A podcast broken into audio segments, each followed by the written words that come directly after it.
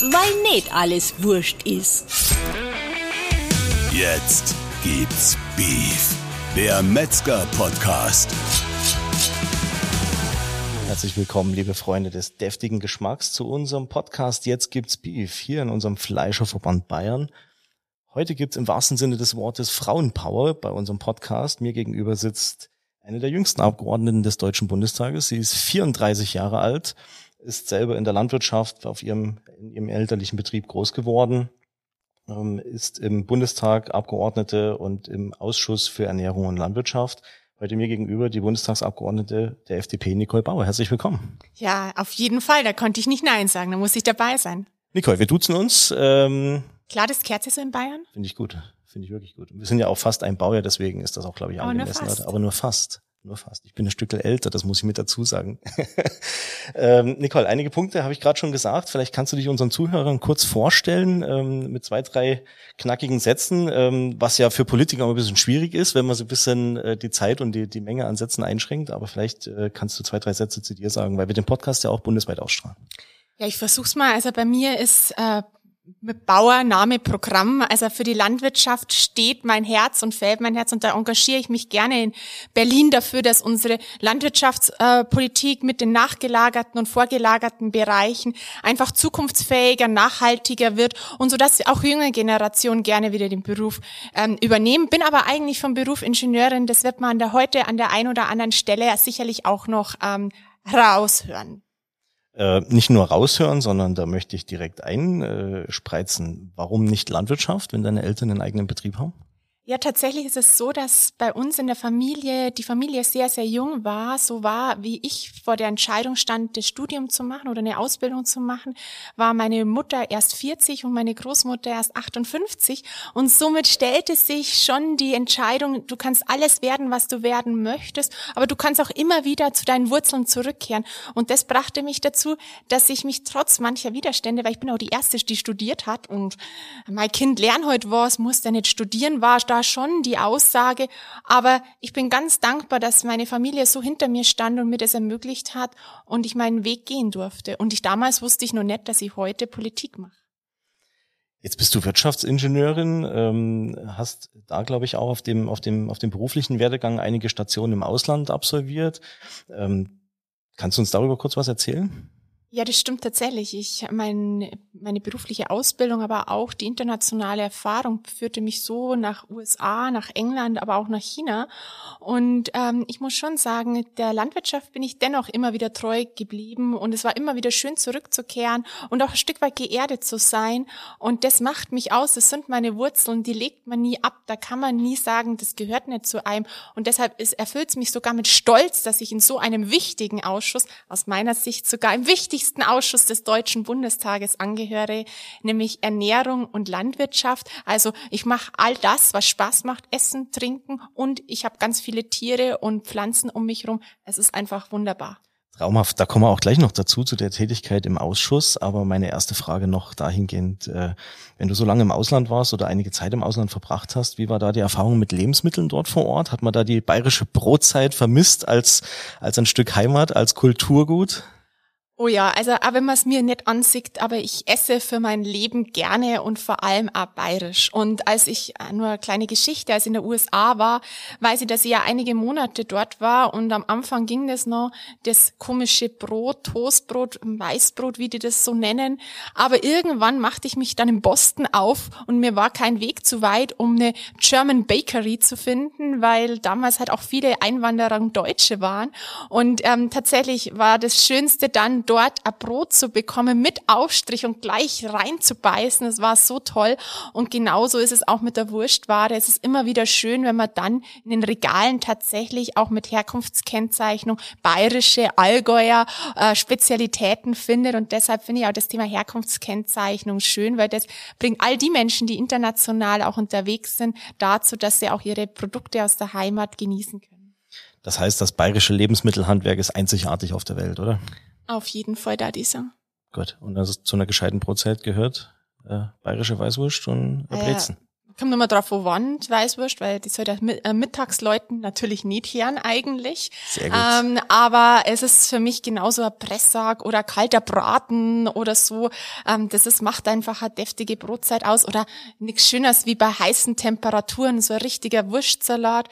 Das sind so meine Favorites. Wen wir nicht vergessen dürfen aus unseren Ernährungshandwerken, immer ein gescheites Weißbier. Auf jeden Oder Fall. Hels. Also ich komme ja aus einem, mit meinem Wahlkreis beginnt ja das Hopfenanbaugebiet, äh, äh, das Europa größtes Hopfenanbaugebiet äh, mit dem besten Hopfen natürlich, die Hallertau. Und ähm, da ist es natürlich so, dass man die landwirtschaftlichen Betriebe nicht vergessen darf und dass das ja auch Handwerkskunst ist. Nicht nur umsonst gibt es das Reinheitsgebot, was ja wunderbar ist, dass wir das erschaffen haben. Nichtsdestotrotz schätze ich auch immer wieder, wenn man in anderen Regionen unterwegs ist, auch die neue Kultur des Bieres. Ich glaube, auch das sollte man, sollte man anerkennend ähm, aufnehmen, aber es geht nichts über das ganz normale Reinheitsgebot. Nico, jetzt bist du im Ausschuss für Ernährung und Landwirtschaft. Ähm, das ist bekannt, was der Ausschuss macht und dass der für uns ganz wichtig ist. Und äh, ich gebe dir völlig recht, das ist einer der wichtigsten Ausschüsse im Deutschen Bundestag. Du sagst der wichtigste. Ähm, welche Rolle spielt denn Fleisch und Wurst aus deiner Sicht äh, in Sachen gesunde Ernährung? Es gibt ja immer wieder Diskussionen, wo man sagt, wir müssen viel weniger Fleisch essen und manche Leute und auch einige deiner Kollegen im Deutschen Bundestag hätten es ja auch ganz gern, wenn wir überhaupt kein Fleisch mehr essen und uns bloß noch auf pflanzliche Alternativen stürzen. Ähm, das findet natürlich bei uns überhaupt keinen Zuspruch. Ähm, welche Rolle spielt Fleisch und Wurst bei einer gesunden Ernährung? Also ich kann ja immer nur von mir sprechen, weil beim Thema Ernährung ist es eine tiefst, zutiefst persönliche Entscheidung, wie man sich ernährt und was man zu sich nimmt und ähm, wie dort auch die Gepflogenheiten sind. Aber für mich gehört natürlich Fleisch und Wurst äh, zu einer ausgewogenen, gesunden Ernährung mit dazu. Und gerade als Liberale würde ich niemandem vorschreiben, was er wann zu essen hat. Und deshalb finde ich es auch beachtlich, dass, wenn wir auf die Zahlen gucken, zwei Prozent Veganer in unserem Land und vier Prozent Vegetarier. Manchmal man den Eindruck bekommt, dass die uns vorschreiben wollen, was wir zu essen haben. Ähm, und das finde ich nicht angebracht. Ich persönlich würde mich aber eher als Flexitarier beschreiben, denn ich esse tatsächlich immer all das gern, was ich gern ähm, zum jeweiligen Zeitpunkt möchte. Und so gehört es auch dazu, dass ich komme ja aus Bayern, der Freitag für mich weiterhin ein fleischloser Tag blieb. So bin ich groß geworden. Das war für uns ganz klar. Mehlspeisen, Fisch standen da auf dem Programm.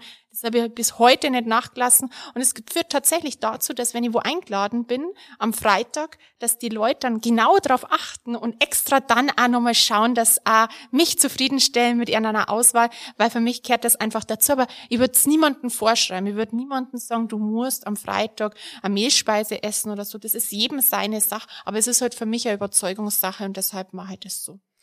Das heißt, du kaufst auch bei den regionalen Handwerksmetzgern und Bäckern vor Ort ein? Das auf jeden Fall. Und am besten nur natürlich auch am Bauernmarkt. Die kehren für mich genauso dazu, neben den klassischen Metzgerei-Handwerksbetrieben vor Ort. Aber ich muss auch sagen, mir ist schon aufgefallen, dass die zunehmend auch weniger werden. Bei uns in Bayern geht's noch, da findet man schon welche. Aber auch da werden es weniger. Und wenn man ins Bundesgebiet schaut, dann gibt es in manchen Regionen echt so, dass man in den Ortschaften keinen Metzger mehr findet oder auch keine Bäckerei mehr findet. Und das äh, stimmt mich schon nach, nachdenklich, das muss ich an der Stelle schon sagen. Und das bedeutet auch, dass wir politisch mal überlegen müssen, ob unser Handeln tatsächlich das Richtige ist, wenn wir uns über Nachhaltigkeit unterhalten. Du sprichst ein wichtiges Thema an, was auch uns natürlich jeden Tag beschäftigt, den Rückgang an Betrieben. Ne? Du hast es gerade richtig gesagt, wir haben in Bayern Gott sei Dank noch, noch äh, funktionierende Strukturen. Das heißt, äh, der kleine Landwirt, äh, der Metzger, die, die Gastronomie, der Endverbraucher, die, die Hofvermarkter vor Ort, ähm, aber auch dieses, dieses System, diese in Anführungsstrichen noch heile Welt, die man ja in anderen Bundesländern gar nicht mehr kennt, die, die bröckelt ja. Ähm, jetzt hast du selber gerade gesagt, äh, du siehst das mit, mit großen Sorgenfalten, wenn ich das jetzt äh, richtig verstanden habe. Was, was kann denn die Politik noch dagegen tun? Wir sind immer diejenigen, die, äh, die auch die Verbraucher mit in die Pflicht nehmen und sagen, äh, bitte nicht nur in den Umfragen äh, zum Besten geben, dass wir ja Wert auf die Herkunft unserer Lebensmittel legen und dass die Tiere alle ähm, äh, super gehalten werden und dann diese, dieses Gewissen sozusagen äh, an der Discounter- oder Supermarkttheke abzugeben. Also da gibt es natürlich ganz unterschiedliche Möglichkeiten und Stellhebel.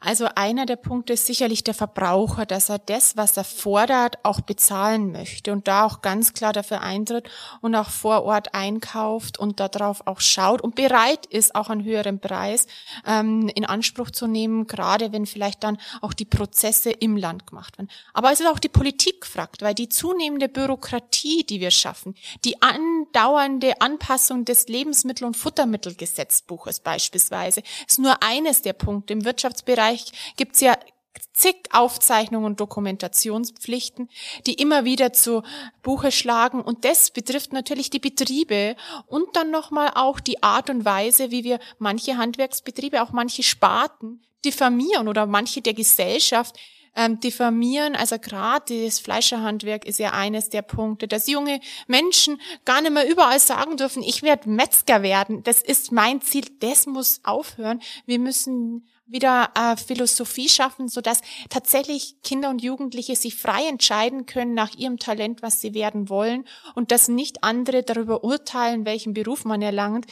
Äh, ich tue es auch nicht und manchmal stelle ich mir schon die Frage, oh, das war auch noch ein Ausbildungsberuf oder das war auch noch ein Studiengang. Es gibt ganz spannende Entwicklungen auch bei uns hierzulande, aber das ist schon die Punkte, die äh, mir am meisten ähm, im, im, im Blick äh, sind, aber natürlich auch drum, und ich gehe tatsächlich auch so weit, wir müssen regionale Wertschöpfungsstrukturen auch wieder ähm, stärker in den Blick nehmen und dafür die Weichen stellen. Das bedeutet auch, bestehende Bürokratie, bestehende Verordnungen, Gesetze mal auf den Prüfstand zu stellen. Da meine ich beispielsweise die europäische Schlachtverordnung ähm, damals, die Schlachtlinie, die dazu geführt hat, dass ja viele Metzgereien gar nicht mehr selber schlachten. Ähm, Österreich hat es anders gelöst. Warum sollten wir nicht offener sein? Wenn Nachhaltigkeit eine zentrale Rolle spielt, wenn kurze Wege entscheidend sind, dann müssen wir auch neue Wege einschlagen. Es gilt natürlich jetzt nicht für überall und deshalb brauchen wir auch genauso gut die großen Metzgereien und Schlachthöfe, klar.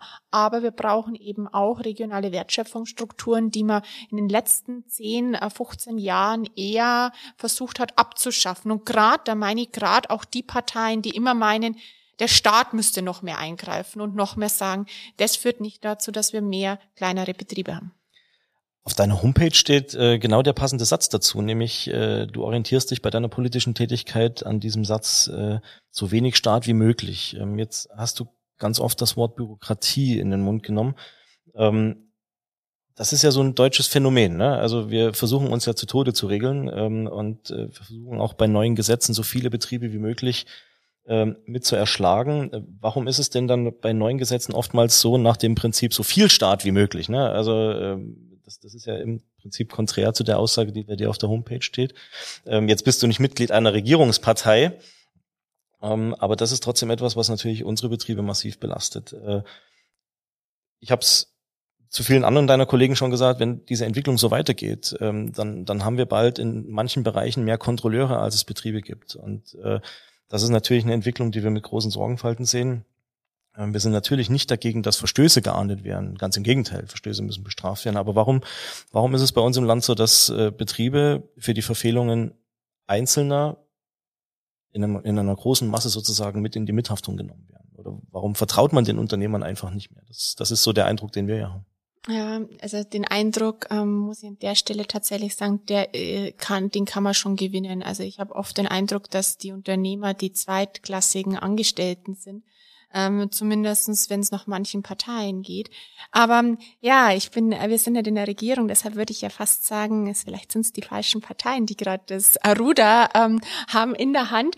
Aber äh, Spaß beiseite, das war jetzt nur ein Punkt. Tatsächlich ist es so, dass es immer, ähm, immer einfacher ist, nach dem Staat zu schreien. Aber gerade für Liberale ist es halt nicht der Grundauftrag, dass man dem Staat mehr Macht gibt, sondern dass man den Einzelnen stärkt und das Vertrauen darin, Deshalb ist einerseits, glaube ich, was die Bevölkerung betrifft, dass mehr Bildung auch existieren sollte zum Thema Verbraucheraufklärung. Wie werden Lebensmittel erzeugt? Wie werden Lebensmittel produziert? Dass man dann einfach schon mal offener dem Gegenüber tritt dass man da aufhört, immer zu sagen, ein schwarzes Schaf steht für die ganze Berufsgruppe. Auch das ist zwingend notwendig. Und Deutschland muss viel stärker wieder ein Land der Pragmatiker werden. Das haben wir ja jetzt auch durch Corona gesehen, aber durch andere Bereiche auch. Pragmatismus ist aktuell keine Stärke der Deutschen. Ähm, und so muss ich schon sagen, also wir schaffen es nur, unser Land wieder attraktiv zu machen, noch attraktiver zu machen, das Handwerk zu erhalten, wenn wir Pragmatismus wieder stärker an den Tag legen. Regeln muss es geben, auch Kontrollen sind richtig und sinnvoll, aber mit Maß und Ziel und die Mitte muss noch erkennbar sein. Das Handwerk, und das hast du ja gerade richtig angesprochen, ist ja eigentlich so eine Konstante in Deutschland. Ne? Also Handwerk war immer da, sieht man jetzt auch während der Corona-Phase, die Ernährungshandwerke, aber auch in anderen Handwerksbereichen ging es ja durchweg weiter. Ähm, die Industrie ist für Deutschland natürlich wichtig, gibt es überhaupt keine Frage. Ähm, aber warum, warum wird das Handwerk immer so ein bisschen als, als, als Nebenprodukt gesehen? Das ist auch so eine, so eine ja, so eine Frage, die, die unsere Betriebe draußen umtreibt. Also alles spricht von unserer Automobilindustrie, von, von anderen äh, Industriezweigen, wie gesagt, die ohne Zweifel wichtig sind. Aber warum ist das Handwerk da eben so ein Stück weit in der Nebenrolle? Das ist eine gute Frage. Einerseits bin ich nur ganz dankbar, dass Deutschland noch eine Industrie hat, weil wenn es da so nach einigen geht, dann würden die auch die letzten Industriezweige, die wir haben, auch nur am besten absägen, den ähm, ganz klassisch nach dem Prinzip säg auf dem Ast, auf dem du sitzt. Ähm, das ist schon ein Punkt. Aber beim Handwerk ist es so, dass ich glaube ich, ähm, dass wir das auch aus Deutschland viel stärker auch im Vordergrund äh, stellen sollten, denn viele beneiden uns auch um das Ausbildung, äh, um die Ausbildung. Die gibt es ja in vielen Ländern nicht. Das Handwerk gibt es, aber es hat halt noch nicht die äh, äh die Bedeutung dahingehend, dass man darüber berichtet im internationalen Vergleich. Wir wissen alle, dass das Handwerk, der Mittelstand, die tragende Säule um, unserer Wirtschaft sind, dass es wirklich die, das Rückgrat unserer Wirtschaft ist. Nicht nur im Bereich der Auszubildenden, sondern auch in allen anderen Bereichen, was unsere wirtschaftliche Struktur betrifft, unseren Mittelstand betrifft. Und ich wünsche mir sogar für die künftige Legislatur, dass der Mittelstand viel stärker in den Blick genommen wird, dass man viel stärker auch politische Entscheidungen danach richtet, wie es sich auch auf den Mittelstand ausrichtet.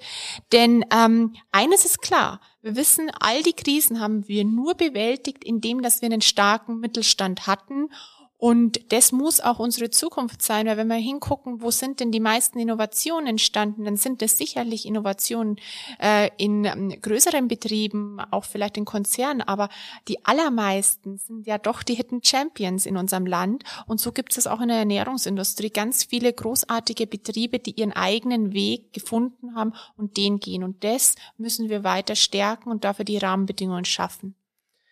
Dafür, dass die Betriebe erhalten bleiben, braucht man natürlich Nachwuchs. Ähm, da hast du vorhin auch schon mal äh, zwei, drei Sätze zu verloren, möchte ich gerne nochmal drauf zurückkommen.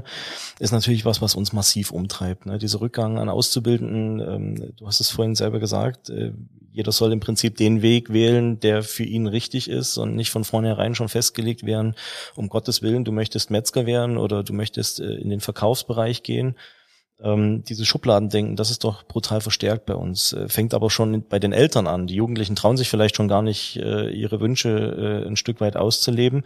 Ähm, dabei sind ja die Entwicklungschancen brutal vielfältig. Also gerade jetzt bei uns im Metzgerhandwerk. Das ist ja nicht nur die Ausbildung zum Gesellen oder zur Gesellin, sondern äh, wir haben äh, die Meisterausbildung, wir haben die Verkaufsleiterausbildung. Du kannst Betriebswirt werden, du kannst heute Fleischsommelier werden, was ganz eine tolle Ausbildung ist.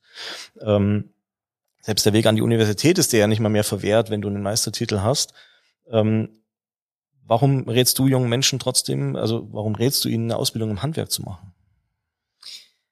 Also den jungen Menschen kann ich nur immer den Tipp geben, ihr lebt das Leben. Ihr müsst für euch überlegen, was für euch das Richtige ist. Ihr müsst nicht das Leben eurer Eltern leben, ihr müsst nicht irgendwie dort Dinge ausgleichen, die die vielleicht nicht gemacht haben, sondern wenn ihr handwerklich begabt seid, wenn ihr leidenschaftlich kocht, wenn ihr leidenschaftlich gerne ähm, mit Tieren oder in der Tierverarbeitung arbeiten würdet und somit in den Metzgerei als Ausbildungsberuf oder Metzger, ähm, Metzgereiverkäuferin oder Verkäufer anstrebt, dann ist es gerade das Richtige. Und ich glaube, das ist viel stärker der, der Fokus, den wir haben sollten, dass die jungen Menschen sich nach ihren Talenten entwickeln können. Und wenn wir ganz ehrlich sind und auch mal das Thema monetäre Aussichten auch anschaut, dann ist es ja das Handwerk ein goldener Boden, ähm, in den wir haben. Ähm, denn gerade jetzt im Metzgereibereich, aber auch in anderen Handwerksberufen. Also wenn ich mal da an Schreiner denke, wenn ich da an Zimmerer denke,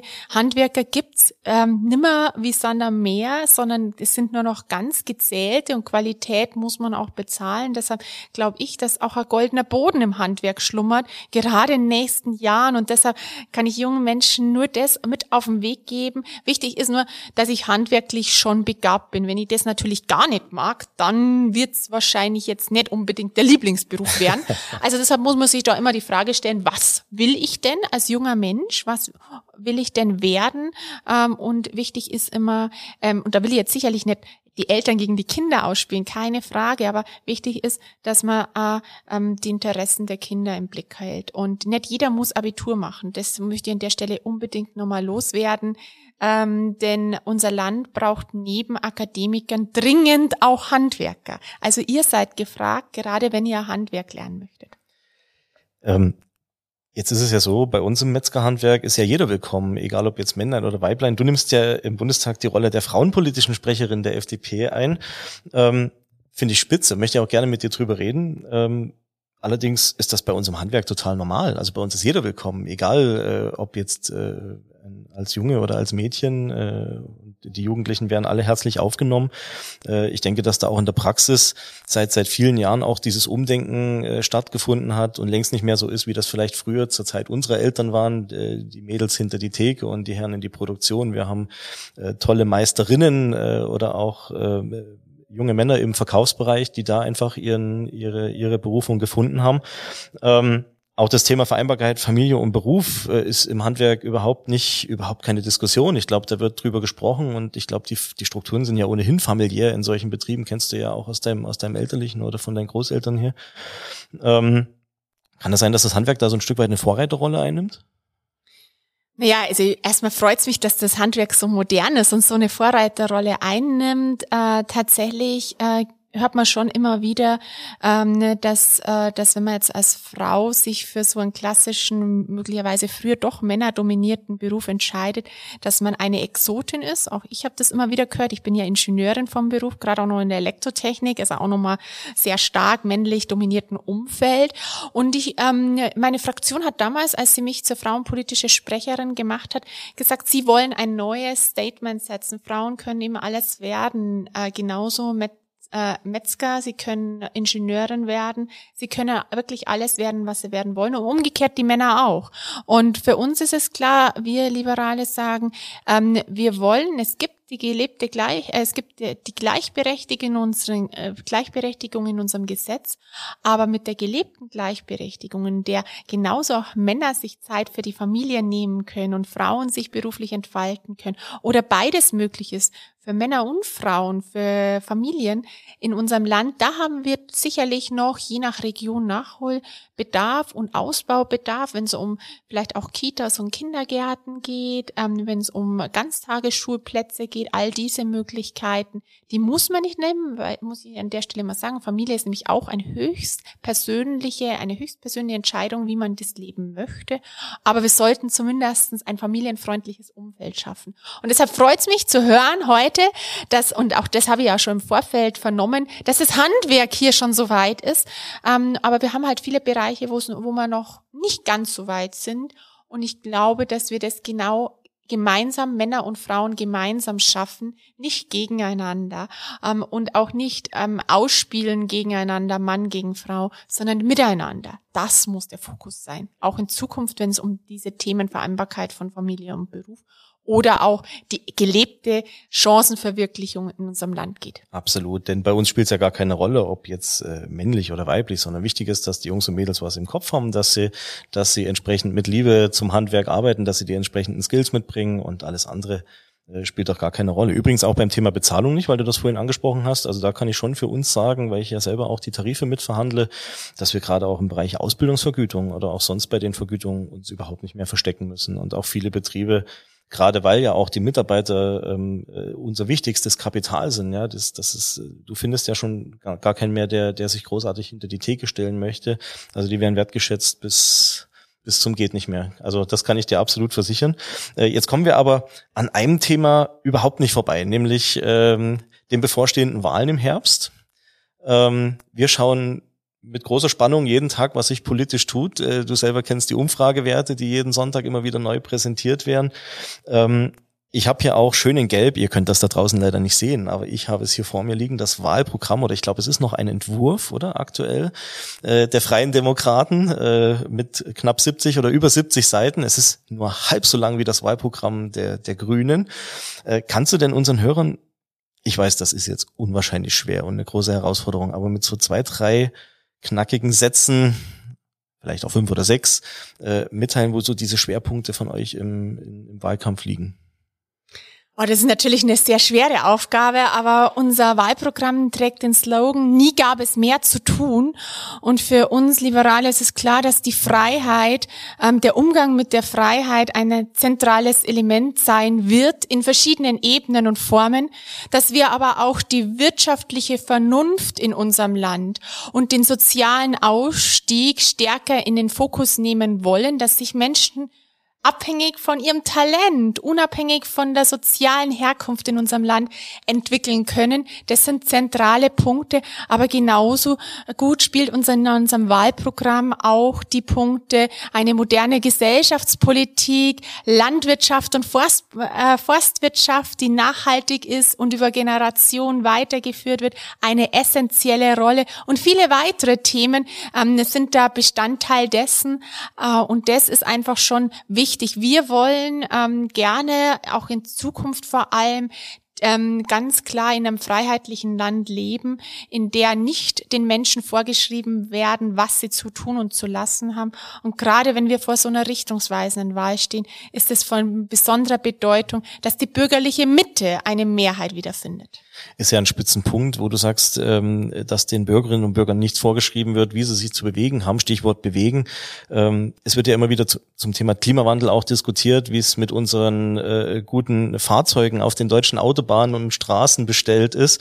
Ähm, und es ist ja zu befürchten, dass unsere geliebten Verbrennermotoren, ich bin ein leidenschaftlicher Autofahrer, auch wenn ich gerade meinen Führerschein abgeben musste, ja, ähm, äh, dass diese Fahrzeuge irgendwie verboten werden. Ähm, also insofern was kannst du, was kannst du dazu sagen? Kannst du da unseren, unseren Zuhörern ein bisschen so die Angst nehmen? Weil es stellt sich ja nicht nur die Frage für die, die leidenschaftlich Auto fahren, sondern gerade in den ländlichen Regionen, wie kommen die Leute zur Arbeit? Unser ÖPNV ist längst nicht so ausgebaut, dass man, und Bäcker Metzger hat noch ganz andere Arbeitszeiten ähm, als, äh, als so manch andere Berufe, wo man vielleicht von, from nine to five, ne, wie man das so kennt, äh, schafft, sondern da geht der Arbeitstag vielleicht um ein Uhr, um zwei Uhr oder vielleicht um vier Uhr los und ich muss irgendwie zur Arbeit kommen. Und ich kann mir jetzt nicht äh, alle paar Jahre irgendwie ein neues Fahrzeug kaufen. Also das ist so ein Thema, was, was man jetzt vielleicht nicht direkt mit dem Metzgerhandwerk äh, verbindet, was aber unsere äh, Betriebe und vor allen Dingen, glaube ich, auch die Mitarbeiterinnen und Mitarbeiter brutal interessiert. Ja, definitiv. Es hängt tatsächlich davon ab, wer in Zukunft dieses Land führen wird und wie sich Mehrheiten zusammensetzen. So ehrlich muss ich sein. Aber ich kann nur sagen, bin ja Ingenieurin vom Beruf ähm, und deshalb ist die FDP aber auch ganz klar gegen sämtliche Technologieverbote. Es muss eine Technologieoffenheit her. Der Verbrenner ist weiterhin Bestandteil eines nachhaltigen Verkehrskonzepts. Gerade die Verbrenner, die auch in Zukunft vielleicht mit synthetischen Kraftstoffen laufen können, aber auch neue Antriebsformen wie Hybrid, aber auch Elektro, aber auch vielleicht die Brennstoffzelle werden je nach Fahrzeuggröße eine Rolle spielen. Aber dass wir in so einem Hightech-Land dazu übergehen, dass wir Technologieverbote einführen, also ganz ehrlich, das führt genau dazu, wo ich vorher schon mal den Schwenk gemacht habe, dass wir den Ast absägen, auf dem wir sitzen. Und das sollte uns alle ganz klar motivieren, bei der Bundestagswahl sich zu überlegen, wem man die Stimme und das Vertrauen gibt. Aber auch, auch technologisch gesagt, das muss ich an der Stelle nochmal loswerden, macht es keinen Sinn. Und privat gesehen muss ich sagen, als ähm, jemand, der selber gerade mit einem Diesel hier ist, ähm, bin ich ganz klar für Verbrenner. Ich bin für, auch beim Motorrad macht es mehr Spaß, mit einem Verbrenner unterwegs zu sein und auch bei den Traktoren. Also ganz ehrlich, ähm, es gibt Möglichkeiten, die Thematik des Klimas auch, dass wir ähm, hier noch klimaneutraler werden, tatsächlich zu ergreifen. Aber dann ist es nicht Verbote, sondern die Innovation ist die Lösung unseres Landes. Und deshalb brauchen wir ganz viele kluge Köpfe, die sich hinsetzen und überlegen und auch den nötigen Freiraum dazu bekommen. Das ist die Aufgabe von Politik. Aber Technologieverbote gehört da sicherlich nicht dazu. Wunderbar. Und das ist auch für unsere Zuhörer ganz interessant, weil wir ja immer dieses, diese Aussage kommen, die da oben, ne? Und jetzt kriegt jeder mit, da sitzt mir jemand gegenüber, der jetzt mit Herzblut äh, äh, gerade genau für eine andere Richtung, nämlich genau für diese innovative Technik äh, plädiert und nicht einfach für diese Verbotspolitik, wo man einfach sagt, wir dürfen ab 2025 keine bösen Verbrennermotoren mehr fahren. Es ist auch ehrlicherweise sehr scheinheilig, um das auch mal wirklich äh, beim Wort zu nehmen. Ja, bitte. Ähm, so, das so anzusprechen ähm, und solche Politik zu machen. Und ähm, wo, wozu führt's denn vom einen Verbot ins nächste Verbot? Und irgendwann dürfen wir gar nichts mehr machen, was uns Spaß macht. Wer es möchte, aber ich, für mich ist es nichts und für die Bürgerinnen und Bürger in unserem Land wünsche ich mir auch eine andere Zukunft. Retten wir von Deutschland aus die Welt? Nein. Gut. ähm, Liebe Nicole, ein Thema möchte ich noch ansprechen, ähm, was ich auf deiner Homepage tatsächlich auch rausgefunden habe, nämlich du sprichst es gegen die Abschaffung vom Bargeld aus.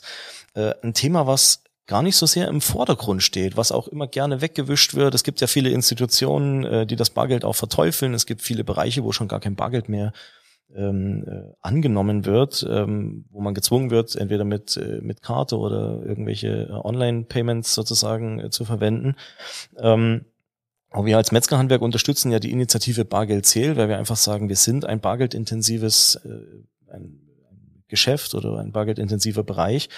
Ähm, jetzt ist es aber trotzdem so, dass viele Betriebe draußen ähm, ein Stück weit damit belastet werden, dass sie ein bargeldintensives Gewerk betreiben. Beispiel, was immer wieder kommt, ist dieses Abheben und, und Einzahlen von Bargeldbeträgen, was nun mal so ist, wenn ich eine Bargeldkasse betreibe und nicht zur Bank oder zur Sparkasse gehen muss. Ähm, und jetzt möchte ich mir da 5 Cent Rollen abheben und dann kostet eine 5 Cent Rolle am Ende mehr als das, äh, was am Ende in der Rolle drin ist. Wie kann man das den Leuten draußen noch erklären? Ähm, das, das ist ein Thema, was mich noch interessiert. Ja, tatsächlich ist das Thema Bargeld mm, einerseits tatsächlich ein Thema, was nicht direkt im Vordergrund steht, aber was alle angeht. Das ist nämlich eine Art von gelebter Freiheit, dass ich so bezahlen kann, dass nicht jeder sieht, was ich mir sofort kaufe. Es muss auch gar nicht gesehen werden. Und ich finde, das Bargeld sich weiter zu, weiter zu haben, ist einerseits dahingehend, die Freiheit zu haben, sich so zu verhalten und nicht alles zu erfassen, datenrechtlicher Art, wie es bei einer Kartenzahlung wäre, aber auch Kindern zu vermitteln den Umgang mit Geld, aber auch vielleicht das Sparen. Also ich kann mich sehr gut erinnern, wenn ich, wenn ein Volksfest war bei uns und dann habe ich 20 Mark damals gekriegt und dann musste ich mit den 20 Mark eine Woche auskommen. Und als Kind ist es echt schwierig, weil man wollte ja gern Autoscooter fahren oder Karussell oder den 20 Pfennig-Automaten, die waren auch immer ganz spannend. Den, und deshalb musste man sich echt gut einteilen und man, man, hat immer jeden Abend gerechnet, ob man sich am nächsten Tag noch lohnen kann. Und dann kam Gott sei Dank Oma und Opa immer wieder auch vorbei und haben nochmal was zugesteckt und dann hat das schon ganz besonders viel Spaß gemacht. Aber das ist jetzt eine Anekdote und wie wichtig für Menschen dieses Thema Bargeld ist. Aber es gibt tatsächlich auf europäischer Ebene Bestrebungen von manchen europäischen Ländern, aber auch von manchen ähm, europäischen Gremien oder auch der Europäischen Kommission hier Bargeldobergrenzen zu schaffen und äh, Bargeldbegrenzungen zu schaffen. Ich kann nur sagen, gerade im Sinne unseres Grundgesetzes, Artikel 23 Absatz 3 ist dies, ist nicht notwendig und sicherlich ganz klar abzulehnen. Und das kann ich gerade den Kolleginnen und Kollegen aus dem Europaparlament mitgeben, dass sie sich da vehement dagegen einsetzen, weil daher kommt nämlich die Stoßrichtung auch. So aus der, aus der Europathematik her. Ähm, und es gibt auch viele Länder, die sich schon dagegen ausgesprochen haben. Gibt auch einige, die dazu stark übergehen. Aber da muss ein gemeinsames Interesse sein und ähm, das sehe ich auch immer im Parlament, wenn es dazu die Diskussionen gibt. Keiner will das haben, aber nichtsdestotrotz habe ich manchmal den Eindruck, dass durch die Hintertür eingeführt wird und da ist für uns ganz klar keine Schwellenwerte für Bargeldkäufe, aber auch ähm, keine, ähm, keine Ablehnung, dass man kein Bargeld mehr annimmt, gerade in Behörden oder öffentlichen Stellen. Das muss möglich sein, auch dort weiterhin mit Bargeld zu bezahlen. Also die individuelle Freiheit zu ermöglichen, auch beim Bezahlen. Wunderbare Statements, äh, auch für unsere Betriebe. Aber mit den 20 Mark oder 10 Euro beim heutigen Volksfest kommst du aber nimmer weit, oder? Na, äh, äh, Gott sei Dank bin ja jetzt schon älter und habe mein eigenes Geld verdient. muss die Oma aber, nicht mehr Aber dazu ich glaube, irgendwann muss ich mit meinen Kindern auch verhandeln, wie viel das gibt. Aber wenn ich denen 20 Mark anbieten würde, ich glaube, die würden dann mir einen Vogel zeigen. Deshalb, das, die Diskussion wird spannend, darauf freue ich mich schon. Aber hoffentlich gibt es bis dahin auch wieder Volksfeste, weil die von ja heuer im zweiten Male aus. Und das Bayern kehrt natürlich ein Lederhosen und ein Dirndl und ein Volksfest einfach dazu oder Oktoberfest oder wie das auch immer in die einzelnen Bereiche heißt. Für uns in Niederbayern heißt das ja auch noch Straubinger Geibunfest oder Karpfhammer Volksfest. Das kennt man ja auch noch ganz gut als eines der drittgrößten und zweitgrößten Volksfeste Bayerns. Also Tradition ist da schon ganz ausgeprägt und da ist wurscht, ähm, wo man herkommt, da ist wichtig, dass man miteinander gesellig sein kann, essen kann und trinken kann. Und somit sind wir auch wieder beim heutigen Thema und Spaß haben miteinander. Wunderbar. Das heißt, die nächste Aufnahme machen wir dann bei euch im Volks, äh, Volksfest sozusagen, oder? Ganz. Also ich komme ja nicht aus dem Gäubon, aber du bist jederzeit herzlich eingeladen ins Feuner Volksfest. Ähm, das ist eines der längsten Volksfeste und da ist immer ein gutes Bier da und immer was Gutes zum Essen, aber so wie bei den anderen auch. Und das darf jetzt ja jeder Song, der hier sitzen darf, wahrscheinlich. Ich glaube, meine Kollegen werden das Gleiche sagen. Aber du kannst mir dann sagen, was aus den Podcast-Ausnahmen so rauskommen ist, wie dein Plan im nächsten Jahr ist, wo du überall hinfährst.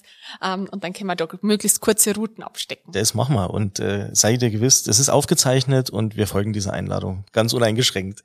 Ja, und meldet euch bitte vorher, weil nicht, dass ich dann nicht da bin. Das war, ansonsten könnten wir uns so zusammensetzen und uns austauschen. Liebe Nicole, letzte Frage. Ganz kurz und knackig. Welche Konstellation wünschst du dir nach den Bundestagswahlen in Berlin? Also ich wünsche mir ähm, eine äh, eine Konstellation, die die bürgerliche Mitte abbildet und die vor allem auf Inhalte setzt ähm, und auch gerade für uns ist es in den Koalitionsverhandlungen äußerst wichtig, dass unsere Inhalte ganz klar im Fokus sind. Dazu zählt beispielsweise den, äh, den Schutz des Eigentums ganz klar, ähm, nicht eine Vergemeinschaftung des Eigentums. Dazu zählt diese ähm, Offenheit für Innovation statt Verbote und dazu zählt auch eine wirtschaftliche Vernunft, sowohl für die Landwirtschaft auch, als auch für alle anderen Wirtschaftsbereiche und, und vor allem auch den Mittelstand.